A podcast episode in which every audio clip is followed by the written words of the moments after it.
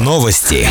Привет! С вами Валентина Гладилова и новости Верхнего Уфалея за 13 июля.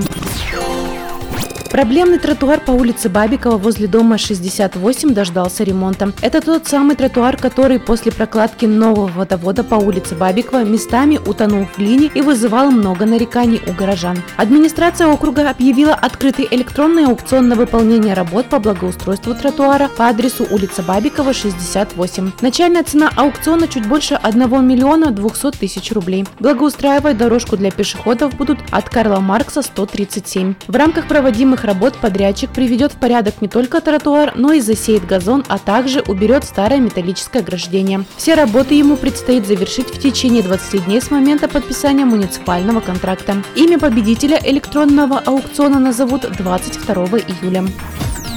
В Верхнем Уфале продолжается рост заболеваемости коронавирусной инфекцией. Еще 63 новых случая выявлены в округе к данным на 9 июля. Всего с COVID-19 амбулаторно наблюдаются 123 уфалейца. С начала пандемии коронавируса 1332 горожанина получили положительные тесты на COVID. Всего взято 11 322 анализа, в работе находятся 100. Под наблюдением находятся 54 контактных жителя округа. Таковы данные оперативного штаба по недопущению распространения коронавируса коронавирусной инфекции в Верхнем Уфалее на 13 июля.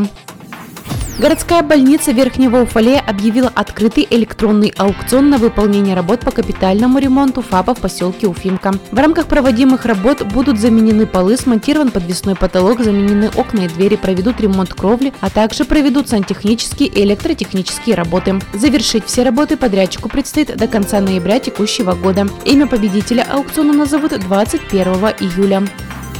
Уфалейский спортсмен Иван Прибы стал серебряным призером первенства по триатлону в Снежинске. Соревнования состоялись 10 июля. Всего на старт в этот день вышли 57 спортсменов из Снежинска, Озерска, Верхнего Уфалея, Челябинска, Екатеринбурга, Москвы. В категории мужчины 30-39 лет Иван Прибы занял второе место.